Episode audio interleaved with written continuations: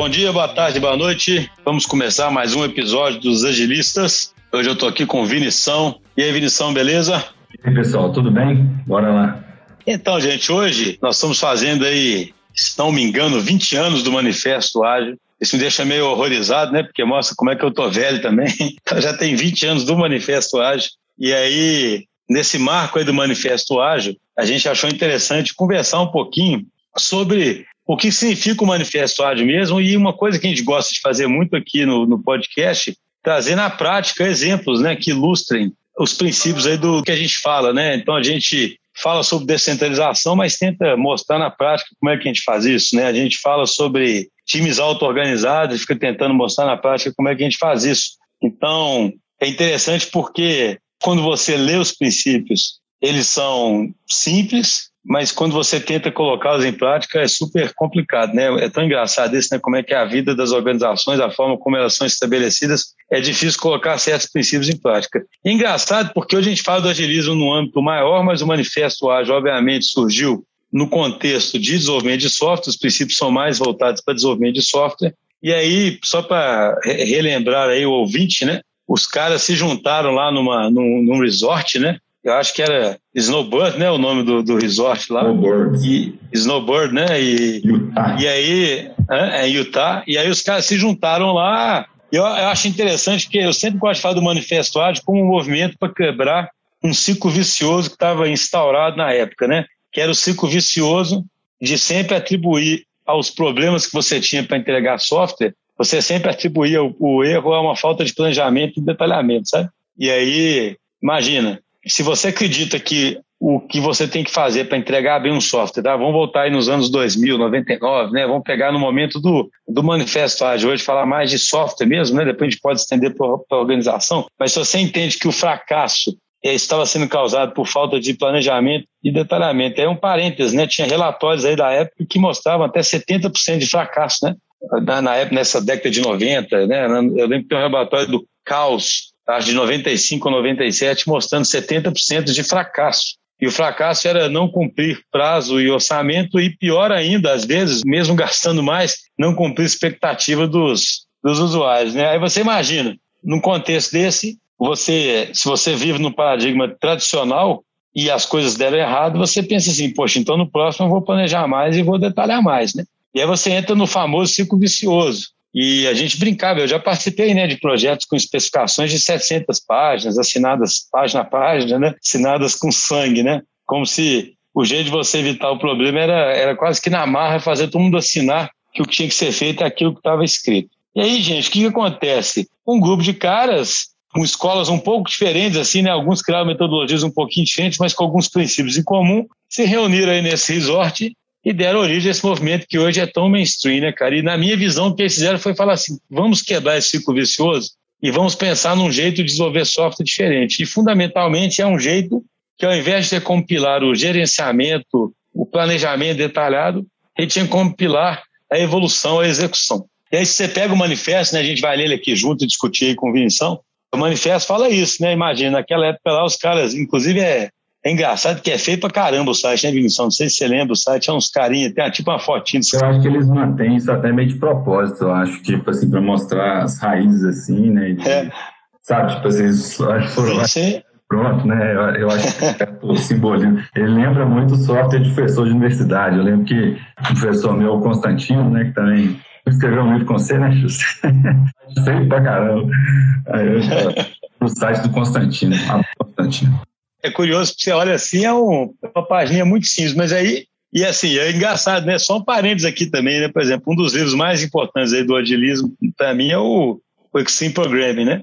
E eu lembro quando eu indicava ele para alguém, eu brincava, é um livro pequeno e simples, né, cara? Porque você não pode ter um livro sobre metodologia complicado, né? Seria meio incoerente, né? Ter um tratado de mil páginas sobre metodologia ágil, né? Mas assim, essa página fala, estamos descobrindo maneiras melhores de desenvolver software, fazendo nós mesmos e ajudando outros a fazer o mesmo através desse trabalho, passamos a valorizar. Então, olha só que interessante, né? Os caras falam, gente, tem uma forma melhor de fazer isso aí, que está dando tão errado. E a gente está explorando isso, fazendo isso. E agora estamos tentando passar isso para a comunidade.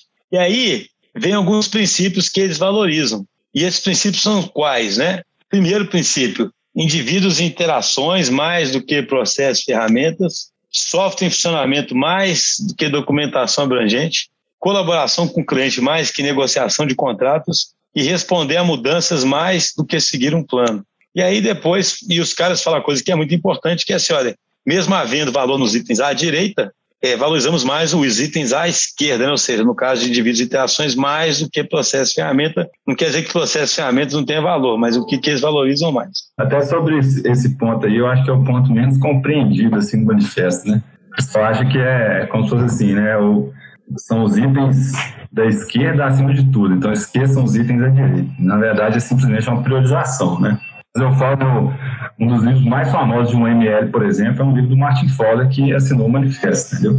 Então, assim, você só é. tem que saber como usar bem, a, quando usar bem, isso não é uma prioridade, mas, assim, né, eu lembro, assim, vários projetos que, projetos, produtos que eu participei, tinham entidades, assim, muito fortes, que era assim, excelente você montar, por exemplo, um diagrama de estado, né? Lembro um projeto, por exemplo, de faturamento eletrônico, que a entidade fatura era assim, toda vez que chegava um dev novo no time, por exemplo, a gente tinha que explicar tudo. Né? Imagina se não tivesse um documento que explicasse isso, né? Tem que sair fazendo explicação toda hora, tudo de novo, sem nenhuma base, né?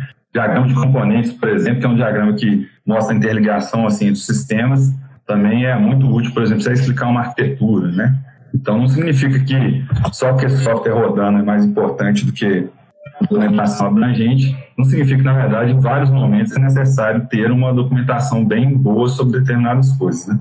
Muito legal, Ismilson. Eu diria que você fez uma explicação sobre um meta-princípio dos princípios. Né? Tipo, isso é muito importante. Como usar bem, o princípio como usar bem os princípios. Né? É, exatamente, porque assim, quando os caras salientam isso, né, cara? Está escrito aqui, mesmo havendo valor nos itens à direita, valorizamos mais os itens à esquerda. E aí, muitas vezes, o, o ágil foi confundido com sair fazendo de qualquer jeito, né? Rir de quem fez qualquer documentação, teogeriza qualquer diagrama, né? Igual você disse, né? O cara eh, tem um diagrama lá, é proibido. E você falou, poxa, esse livro é o ML Distilled, né? Que você deve estar falando, né? O, o livro lá do Martin Fowler, né? Que ele... É, eu, eu, eu, não lembro exatamente o nome, não, mas eu sei que é um livro bem famoso de um ML, que inclusive eu já li. É, eu, eu, acho que deve ser assim, um ML Distilled. Esse livro é antigo, eu li ele também. Né? Eu, é, tem um outro momento que eu tive com você, você não vai lembrar, não, mas eu tive com você, e com o nosso muito amigo Marquinhos, que quase, o famoso Marquinhos, né, na verdade, que quase fez parte da DTI no início né? Ele entrou e saiu, fez parte da nossa história aí, mas de qualquer forma já fez muito parte da nossa história. Né? Ele me ensinou muito assim que determinadas decisões arquiteturais, independente se é com o cliente ou não, é, às vezes é algumas guinadas, né, que você dá, por exemplo, em termos de arquitetura, é importante você ter alguma matriz ali de documentação, mesmo seja num, num, numa planilha eletrônica, um Excelzinho simples, mostrando quais opções que a gente tinha na época. É muito, é, por exemplo, é muito quando você tem uma decisão importante, depois no futuro a gente mesmo se questionar, putz, por que a gente não seguiu aquele caminho, entendeu? E isso não tem a ver só com o contrato entre clientes, não, né? Tanto é que, por exemplo, é, acho que três anos atrás, a TotoWorks, ela solta um radar, né, que é bastante seguido, e ele normalmente fala sobre, sobre ferramentas mais de... Né, mas, por exemplo, nesse radar, ele tinha, assim, é, registro de decisões leves de decisões arquiteturais, entendeu? né? E é uma, uma empresa que, como a gente, segue os pilares do agilismo, né? Então, é, você vê que, tipo assim, na verdade, isso aí que o Marquinhos você me ensinaram lá muito tempo atrás tem muito a ver com essa questão de documentar o que é realmente importante, o que você vai usar para alguma coisa. É, não, é curioso, Vinícius, porque o outro dia a gente postou aí no, nos agilistas um enzima antigo, cara, né, falando sobre o enzima antigo, sobre o desassossego, né, do, do agilismo. E para mim, isso que você está falando reflete muito isso, sabe? Assim, a gente quer procurar regras simples e aplicáveis né, em qualquer contexto. Então é muito mais fácil para um cara ler isso e falar assim: ah, então beleza, não tem mais documentação. Tipo assim, e aí acabou, né, cara? E não o cara ter que usar o julgamento, a experiência, né, conversar com outras pessoas, analisar a situação e pensar: poxa, pô, aqui é algo extremamente complexo, difícil de enxergar, poxa, um diagrama vai ajudar. Pô, aqui é uma interação muito, muito complexa e que está bem estável. Vamos documentar isso para facilitar o entendimento. Então, assim, esse tipo de julgamento e de, de não ter uma regra né, sempre tão fixa, é, é, o que eu comento nesse enzima antigo, cara, coincidência, né, que foi postado recente, mas que para mim causa um pouco de desassossego, né, cara, porque é muito mais fácil alguém saber que ou faz documentação não, e na verdade, o que eu acho que acontecia muito com o Waterfall é o outro lado da moeda mesmo, né, cara, tipo assim, aqui no começo do ágil, sabe? Às vezes tinha pessoas que adotavam desse extremo de falar assim, cara, se você está documentando, você está errado, né? Se você está fazendo, você está errado, porque nós somos ágil, né? E aí no waterfall acontecia o contrário também, né? O, o, eu lembro que eu mesmo, eu acho que eu já contei isso aqui, né? Eu fui fazer uma vez um projeto em, seguindo o RUP, a risca, mas a risca mesmo, né? Então eu tava com a interpretação dessa aí, né? Tipo assim, eu não conseguia desenvolver nada, cara, ficava só fazendo diagrama, porque toda hora que mudava alguma coisa eu queria mudar o diagrama, sabe? Eu voltava lá atrás, cara, porque diagrama mais besta, cara, sabe? Diagrama besta assim, era algo pouco relevante para o sistema, né, cara? Mas eu via lá e mudava o diagrama porque eu queria, sabe? Ter experiência de fazer tudo, né? Então é como se fosse outro sistema. Então, entrando aqui de novo. No, aqui no... no, fundo, no fundo, assim, pegando esse princípio, né? Do software funcionando sobre documentação para a gente. Na verdade, se você fizer uma. dar um passo atrás, no, fundo, que. Assim, no fundo, a gente está. Quando a gente faz software, a gente está traduzindo é, criando um modelo para representar algum, para resolver algum problema na realidade. E esse modelo ele é representado por uma linguagem de programação e alguém precisa de entender essa linguagem de programação para poder fazer com que seja alterado, né? E no fundo as linguagens que a gente escreve é, documentos mesmo assim em português, vamos falar assim ou em inglês, sei lá, na verdade também são linguagens, só que determinadas linguagens são boas para algumas coisas e ruins para outras, né? Então assim, a maior, a maior, parte das linguagens assim de, de diagramas elas não compilam, né? A linguagem de programação é boa para representar uma parte ali que está executando e que é bastante volátil, né? Agora, a linguagem de diagrama é bom para ilustrar coisas que a gente tem, que são bastante complexas, que você quer, ter uma visão do todo. Então, no fundo, você está traduzindo é, um, um, problema para um modelo que tem hora que você usa algumas linguagens que são diagramas, documentos, e tem hora que você usa linguagem de programação. No fundo é tudo isso. Então, assim, você seguir um ou outro assim, de forma meio, meio cega, aí na verdade você está usando a ferramenta errada para descrever a coisa de um jeito que a outra representaria melhor. Né? Sim, não, ótimo insight. Então, aproveitar que nós estamos no software em funcionamento, eu acho interessante falar sobre ele, por quê? Eu acho um princípio poderoso, duradouro, né, cara? Os princípios são duradouros, porque, na verdade, o que o cara está falando aqui, né, na minha interpretação, é assim, não perca o contato com a realidade, né, cara? Não perca de vista que o que você está fazendo é um software que funciona e que gera valor, né? Porque esse negócio é engraçado, que eu acabei de falar, pô. Quando eu fiquei tão, eu fiquei tão vidrado quando eu tentei fazer um waterfall, claro, uma interpretação bem exagerada, tá? É, defensores do waterfall vão falar, pô, você exagerou ali, né? né? Eu fiquei tão vidrado ali que na verdade, é muito mais importante fazer todas as fases, transições e artefases e tudo, e o software, ah, o software sair ali, sabe? Tipo assim, o software é quase que um subproduto do meu processo, não o, né, o, o, o negócio que você estava fazendo. E hoje, né, Vinícius, acho que a gente pode falar sobre isso. Esse software em funcionamento é mais do que o software em funcionamento, né, cara? É progresso concreto, é geração de valor, é OKR sendo mudado, né? Fala um pouquinho sobre isso aí, bicho. É, exatamente. Eu até complementar com isso, porque na DTI a gente tem muito, isso talvez seja o princípio que a gente mais siga de todos, né? Lá tinha até uma frase, tem no escritório, a gente fala, tem que a gente quase não fala mais, né? Mas, tipo assim, que o que importa é o progresso concreto, porque até você que já me falou muitas vezes isso, né, Chus? Que né, eu comecei com você, com você lá na FAN, né? No início, assim, eu aprendi muita coisa lá com a sua influência. Então, uma coisa que eu vi você falando muito, por exemplo, que eu, hoje em dia eu concordo plenamente, né? É que é, o, a questão do software estar tá rodando ela é, um, é fator de convergência, né? Então, assim, por mais que você tenha ali muita coisa ali para poder ter que domar durante um projeto de software, o software ter que estar funcionando, ele gera, ele gera um fator né, brutal de convergência. E, além disso, como você disse, mesmo o software funcionando, ainda não é né, o fator de sucesso total. O sucesso total é realmente você está mexendo algum OKR, está alguém usando, está alguém provando a hipótese de negócio, de valor que tinha por trás daquilo ali, né? Então isso hoje em dia virou realmente uma obsessão para a gente lá na DTI e a gente vê que toda vez que a gente começa, a gente até brinca, a gente usa esse termo, né? A gente começa a estocar software, coisas ruins começam a acontecer, né? Exatamente. Eu fico brincando, né? Não precisa de data sites para poder saber que existe essa correlação gigante entre estoque e problema, né? Eu acho engraçado, isso é uma coisa que eu aprendi na minha vida, né? Assim, comecei a desenvolver software em 95, né, cara? É que piscou o olho e tá divergindo, né, cara? É uma coisa impressionante. Então, essa força de convergência aí, cara, é muito importante, é muito, muito importante isso. Então, assim, esse princípio ele é duradouro e eu acho legal é isso, né? Idealmente, você tem um time com competências tais que ele consegue medir o sucesso por valor gerado mesmo, idealmente. Mas se você não consegue isso, cara, já é um caminho muito bom você pelo menos está colocando um software que funciona em produção, né? Com uma transição para essa geração de valor. Porque pelo menos aquilo que você tem que fazer, aquilo que você consegue fazer naquele momento, você está fazendo, né? Você não está não tá se iludindo. Tem um autor, né, o Kagan, né? Ele fala nos livros dele né, que tem um aspecto quase que quase que da que a gente fala muito que da natureza humana, né? Tipo assim, por mais que você seja o cara mais responsável do mundo, se, se, uma coisa que você vai entregar daqui um ano, você não consegue ter o mesmo senso de urgência se você imaginar que aquele negócio vai ser entregue daqui uma semana, vai ter uma série de pessoas usando, aquele negócio pode gerar problemas. Então, assim, isso é um fator de convergência muito forte, né? Isso aí eu, eu defendo isso aí, cara, assim, sabe? Se você qualquer tipo de, qualquer desenvolvedor maduro, designer, né, o time maduro, basta você fazer isso, né? Assim, sabe? Eu lembro uma vez que eu fui numa palestra que tinha uma pessoa do Nubank, né? estava discutindo lá sobre a questão de tester, né? Se tem, precisa de ter ou não ter, ele ficava assim, cara, se você coloca um time entregando o tempo todo, o time ele, ele, ele fica quase que organicamente responsável, não tem como, entendeu? Não tem como não ficar responsável se você sabe que o que você está entregando ali o tempo todo está gerando um impacto positivo ou negativo para várias pessoas, sabe? Então, assim, não, é, é uma fábrica de maturidade, vamos falar assim. Ô, Vinícius, é interessante isso. Eu falo sempre que nas conversas aqui, eu acho ótimo que a gente tem uns insights eu pensei um negócio aqui que eu achei legal, que é assim, é, a gente sabe que existe sistema de recompensa que libera dopamina, né? né assim, a gente, eu vim só adorando trazer os, os, exemplos biológicos, né? E assim, a gente faz uma coisa, né? O nosso organismo nos compele a repetir uma coisa que deu certo, porque libera dopamina e a dopamina dá uma sensação boa, né?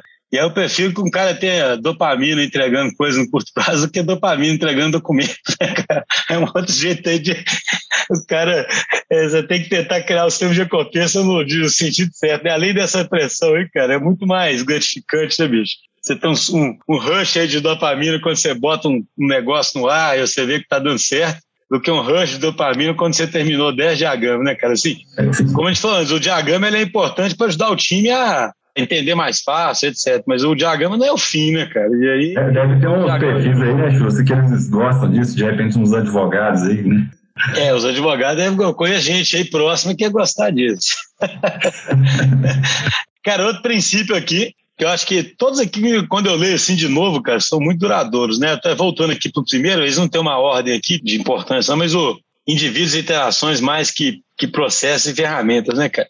Pô, isso aí eu acho que, assim, Muitas vezes eu falo até que para mim isso é a essência do agilismo e a essência de uma filosofia de gestão, né? De essencialmente acreditar nas pessoas, né? E muito mais usar as demais coisas, que seriam aí os processos, ferramentas que estariam talvez representando o ambiente, né, cara? Como habilitadores, mas habilitadores acima de tudo das pessoas, né, cara? É como se o manifesto faz você não tirar o olho do que é importante, né? Você está fazendo aquilo tudo para habilitar indivíduos a interagirem e fazerem grandes coisas, né? O que, você diz sobre isso, Vinícius? É, no fundo, se você for analisar isso aí, né, até refletindo aqui, né, eu já tinha refletido sobre isso antes, no fundo ele está representando, além das pessoas, a própria, as interações. É muito pouco compreendido quando você fala de, de complexidade, né?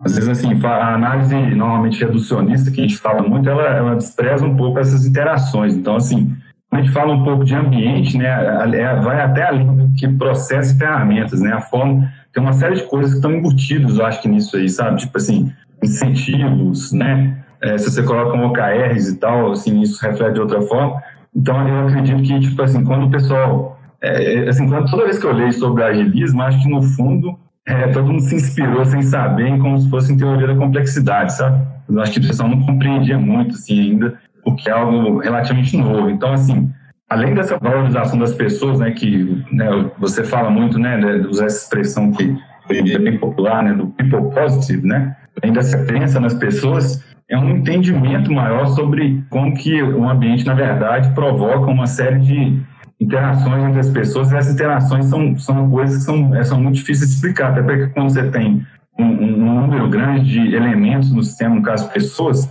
número de conexões, normalmente ele, ele começa a ficar fatorial, exponencial. Então não é tão fácil entender e normalmente quando você tenta entender, você faz alguma técnica reducionista, né? Então você não consegue entender muito bem aquele negócio ali, né? E aí, aqui todo aquele raciocínio que a gente fez, é claro que vale aqui também para processo de ferramentas, a gente sabe que é muito importante na DTI, só que é importante muito mais nessa questão que a gente falou até do ML, do Martin Fowler e tal, de saber usar bem, né? você ter, você ter ali o arsenal, como a gente fala na DTI, saber quando usar bem o arsenal, ao invés de ficar prescrevendo qualquer tipo de utilização daquele arsenal, né? E além disso, né, tem aquele raciocínio meio que, que um cara que explica, eu acho que de um jeito legal, é, é o David Snowden, né, quando ele fala naquele esquema de enabling constraints, né? Então, assim, normalmente a maior parte dos processos eles funcionam melhor quando você tem um ambiente complexo, quando eles são muito mais uma restrição habilitadora do que uma prescrição de tudo tem de um volume muito grande de regras, né? Então, assim, tipo, você tem um método, por exemplo, tipo Scrum, que tem pouquíssimas regras, ou um Kanban, isso muitas vezes já é suficiente, é um conjunto pequeno de regras, né? Alguns falam também de lightweight frameworks, né? Que eu acho que, tipo assim, é um conceito bem, bem aplicado aí de, desse esquema de enabling constraints, que, na verdade, faz com que você deixe os indivíduos essas interações dos indivíduos, dos times e tal, ter um nível de autonomia bacana, mas com algumas restrições que habilitam o trabalho, entende?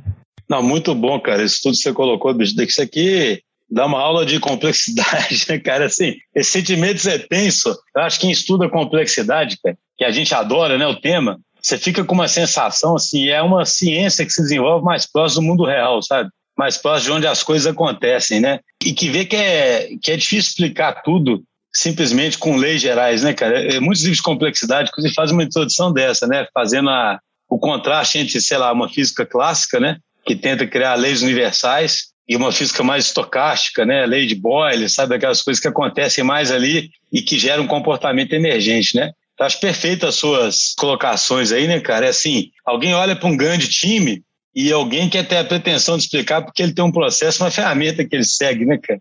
E, sei lá, então, beleza, basta, você teria vários daqueles grandes times repetindo aquele processo, aquela ferramenta. E, na verdade, o grande time, que é um comportamento emergente daquele time, daquele grande time, ele é fruto dessas interações que existem dessa rede que é criada ali, né, cara? Então. É, e essa, essa é a grande crítica que tem emergido assim no, na comunidade de, em relação a que começa a ter, é, que é o jeito mais fácil de aplicar, né, de receitas de bolo aí, de, de framework, de processo. E aí começa, já estou usando post-it né, e tem as piadinhas aí e tal. Só fazendo um fechamento aqui, quando a gente falou desse link aí, por exemplo, do, do, do agilismo com a teoria da complexidade, alguns autores que escreveram um pouco depois, tipo aquele, não sei se pronuncia certo, assim, o Jürgen Apelo, né, que escreveu aquele livro do Management 3.0, é legal que ele, ele já estava mais claro, isso eu acho que na cabeça de muita gente, então ele já fez toda uma introdução quase que de teoria da complexidade, é até interessante, é um pouco até divergente da, da, do jeito que o David Snowden explica, mas tem muitas de é, muita sobreposição também. Mas ele já deu uma clareza completa de como que uma coisa meio que tem origem na outra, sabe?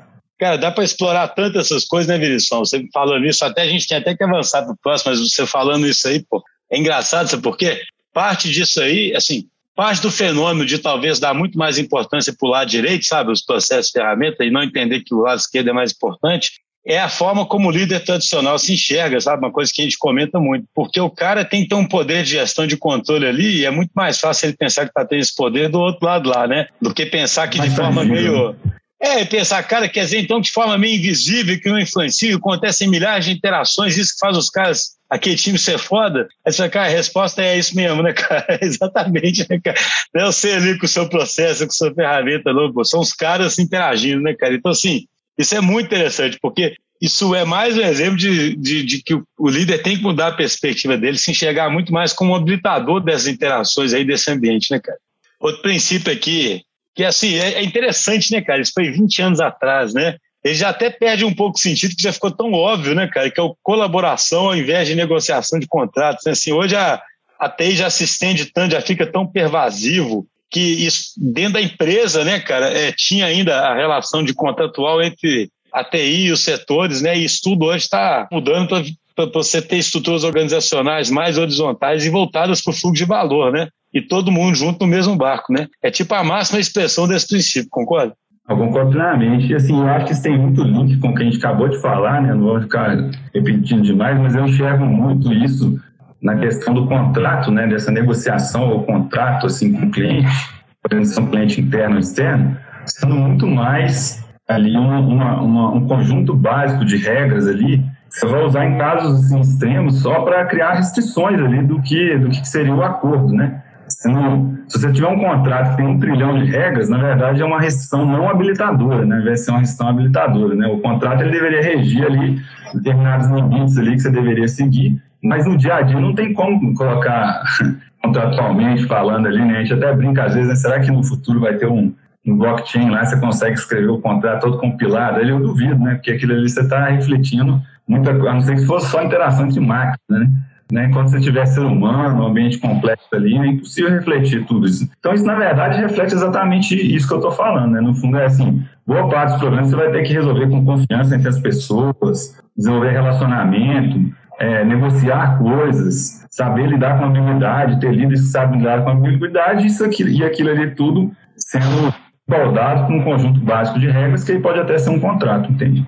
Cara, e o último aqui é a própria essência né, do, do agilismo, que é o, o responder a mudanças, né, mais do que seguir um plano. Sabe o que eu acho interessante? Eu costumo falar isso para algumas pessoas que não conhecem exatamente a história, né? É, é, é, eu fico brincando que é como se o mundo VUCA ou o mundo Bunny sempre tivesse existido para quem tentou fazer sorte, sabe? Tipo, o cara, mesmo lá há 20, 30 anos atrás, e para mim é o que esses caras perceberam, há 20, 30 anos atrás, os caras viram que eles não conseguiam descobrir o que, que tinha que ser feito, né? Se mesmo não conseguiam pelos métodos tradicionais, porque o processo era um processo de aprendizado, ninguém sabia, na verdade, né? A questão era essa, né? E aí o pessoal percebeu, poxa, se eu não consigo descobrir o que tem que ser feito, eu tenho que me adaptar muito mais do que seguir um plano. E é curioso, porque o mundo foi, na medida em que as forças digitais foram fazendo o mundo ficar muito instável, né, e os próprios negócios organizações começaram a ficar com essa mesma percepção de não saber o que fazer, esse princípio de responder a mudanças começou a ficar dominante em um âmbito maior, né?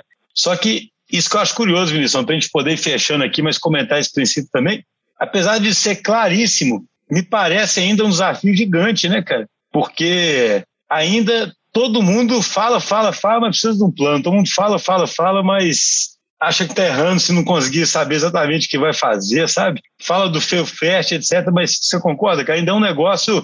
O mundo está obrigando as empresas a entenderem que tem que responder mais à mudança do que seguir um plano mas está tão incrustado na nossa cabeça de alguma forma que não ter o plano ou que errar naquele plano é um, é um pecado, parece que é um negócio difícil de mudar, né, cara, ainda, né? O que você que acha que tem sentido eu falando ou não? Acho que o pessoal já está mais Sim, não, avançado acho, nisso. Acho que tem total sentido, assim, só dando um passo atrás, né, tem, eu vou correr o risco de errar aqui a citação, mas eu acho que é no, no, início, do, no início do livro do, do Jeff Sutherland, do, daquele do Fazendo o Dobro, né, na metade do tempo, se eu não me engano, tem aquela citação famosa lá, do, acho que é de um general americano, que né, no, os planos eles caem por terra no primeiro tiro, né, do, quando você está numa guerra, né, numa batalha, alguma coisa do tipo.